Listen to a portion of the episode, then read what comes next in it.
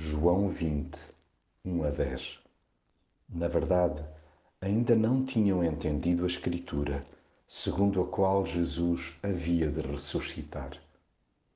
A ressurreição de Jesus revolucionou a história, logo as nossas próprias vidas.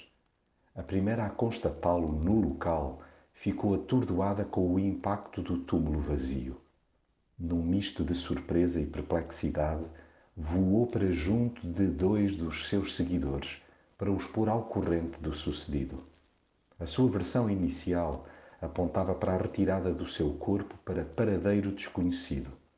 Mal sabia ela que o seu desaparecimento era tão só o milagre maior de Jesus, isto é, a sua intencional e sobrenatural vitória sobre a morte.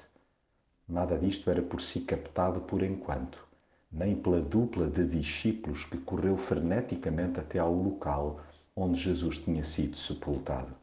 Chegados lá, deram-se conta das ligaduras no chão e do pano que cobria a cabeça de Jesus dobrado a um canto. Imagino a amálgama de pensamentos, o coração aos pulos, sem saber como interpretar a nesga de esperança que se abria.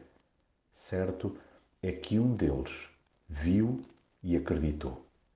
Também eu hoje creio na Escritura, segundo a qual Jesus havia de ressuscitar.